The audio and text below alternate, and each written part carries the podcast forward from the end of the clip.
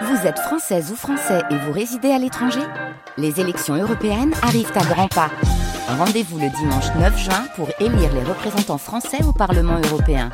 Ou le samedi 8 juin si vous résidez sur le continent américain ou dans les Caraïbes. Bon vote Bonne journée, bon appétit, il est midi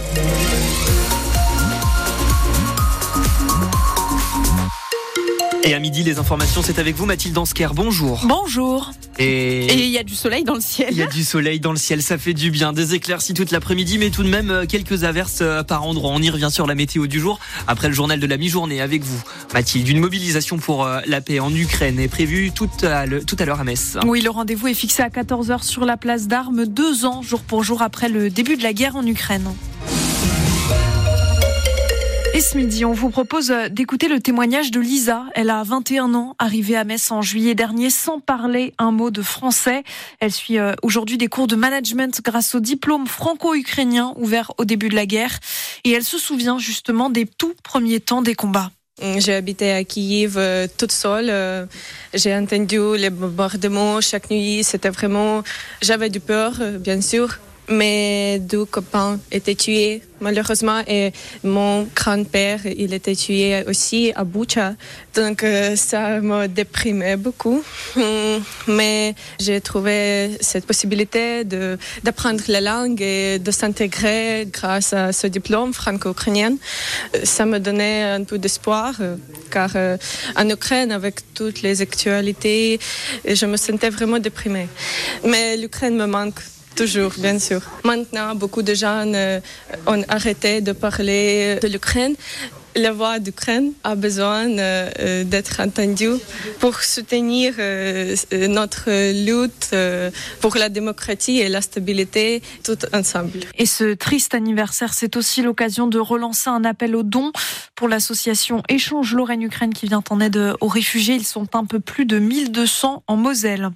Des maux de ventre, des vomissements, voire même des morts après un repas. Il n'y a jamais eu autant de toxi-infections alimentaires en France depuis 30 ans. On en a compté 16 euh, 000 cette année. On s'intoxique moins dans les repas de famille, mais de plus en plus au restaurant. C'est principalement euh, lié au manque d'hygiène et à la bactérie de la salmonelle. Direction maintenant le salon de l'agriculture. Il a ouvert euh, ce matin avec plus d'une heure de retard. Il faut dire que la situation est très tendue, porte de Versailles.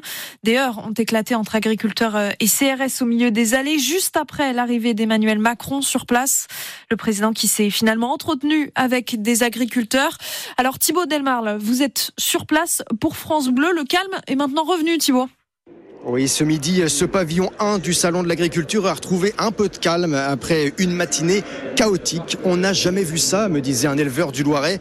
Dès 8 heures, à l'heure où Emmanuel Macron devait faire son arrivée porte de Versailles, quelques centaines d'agriculteurs ont forcé une barrière d'entrée et se sont précipités dans ce hall. Très vite, un mur de CRS et de gendarmes mobiles s'est dressé devant eux.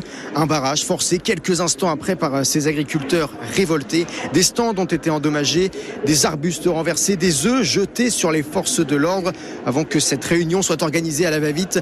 Une réunion de plus pour Dominique Pipet, il est agriculteur dans la Vienne. La réunionnette, on commence à en avoir marre. Les réunions, c'est bon, on veut du concret.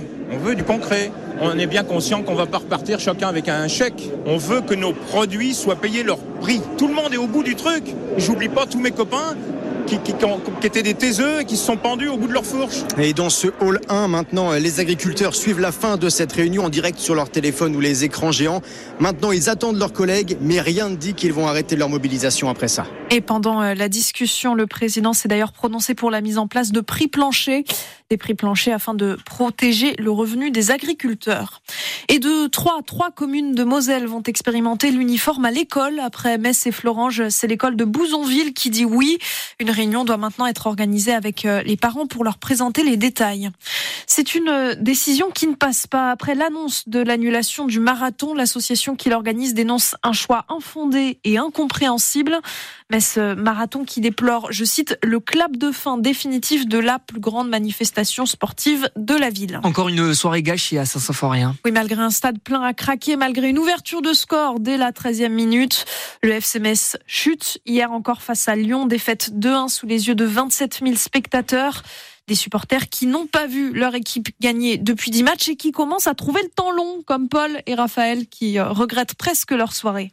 Franchement, on n'en peut plus. On a froid, on vient au stade, on est en Lorraine, on se les et, à chaque fois c'est la même chose. On n'en peut plus. Franchement, on n'en peut plus. Après la honte qu'on se tape à Montpellier, après la honte qu'on fait contre Lorient à domicile et on nous respecte pas parce que malgré tout, il se passe ce qui se passe sur la pelouse. Donc là, on en a vraiment marre. Il y a rien, il y a, pas d'amour du maillot là. C'est un scandale ce qui se passe. Il y a aucune haine, aucune hargne. Il y a, pas d'amour du maillot. Nous, on est au stade, mais ça fait plus de 10 ans qu'on va au stade et il se passe rien. Ça fait 15 ans qu'on monte en Ligue 1, qu'on descend en Ligue 2, qu'on descend même en national. Serein maintenant, c'est le moment de partir. On veut un projet sportif. On veut pas de la comptabilité. On gère pas un club comme une entreprise. Et maintenant, on veut un projet sportif à Metz. Et pendant ce temps-là, on se remet en question dans les vestiaires. Georges Mikotadze le reconnaît malgré son but d'hier. La révolte Grenat n'a pas duré et n'a pas suffi. Ouais, on avait l'envie de tout donner. On avait cette envie-là de, de, prendre des points euh, ce soir et euh, voilà, on a tout fait dès le début de match euh, en ouvrant le score en plus. Mais voilà, après on a fait des petites erreurs encore une fois et c'est c'est des buts qui payent cash, c'est le haut niveau et, et voilà, on perd encore une fois ce soir. Quand tu fais une mi-temps comme on a fait, je pense qu'elle était, on était au-dessus d'eux. Voilà, on prend un but euh, dans les dernières secondes de la première mi-temps et on rentre avec euh, un goût euh, amer. Donc voilà, après il fallait se remobiliser pour, recommencer la deuxième mi-temps comme la première, mais on a encaissé ce deuxième but, on n'a pas réussi à, aller chercher le, le deuxième lot. On fait pas de calcul maintenant, on essaye de, de tout donner à chaque match et on espère que, que ça passera. Le prochain match des Grenats, ce sera donc dimanche prochain face à Nantes. Enfin, en équipe de France cette fois. Enfin, une finale pour les Bleus au féminin après la victoire des joueuses françaises sur l'Allemagne en Ligue des Nations hier. Elles affronteront mercredi les championnes du monde espagnoles.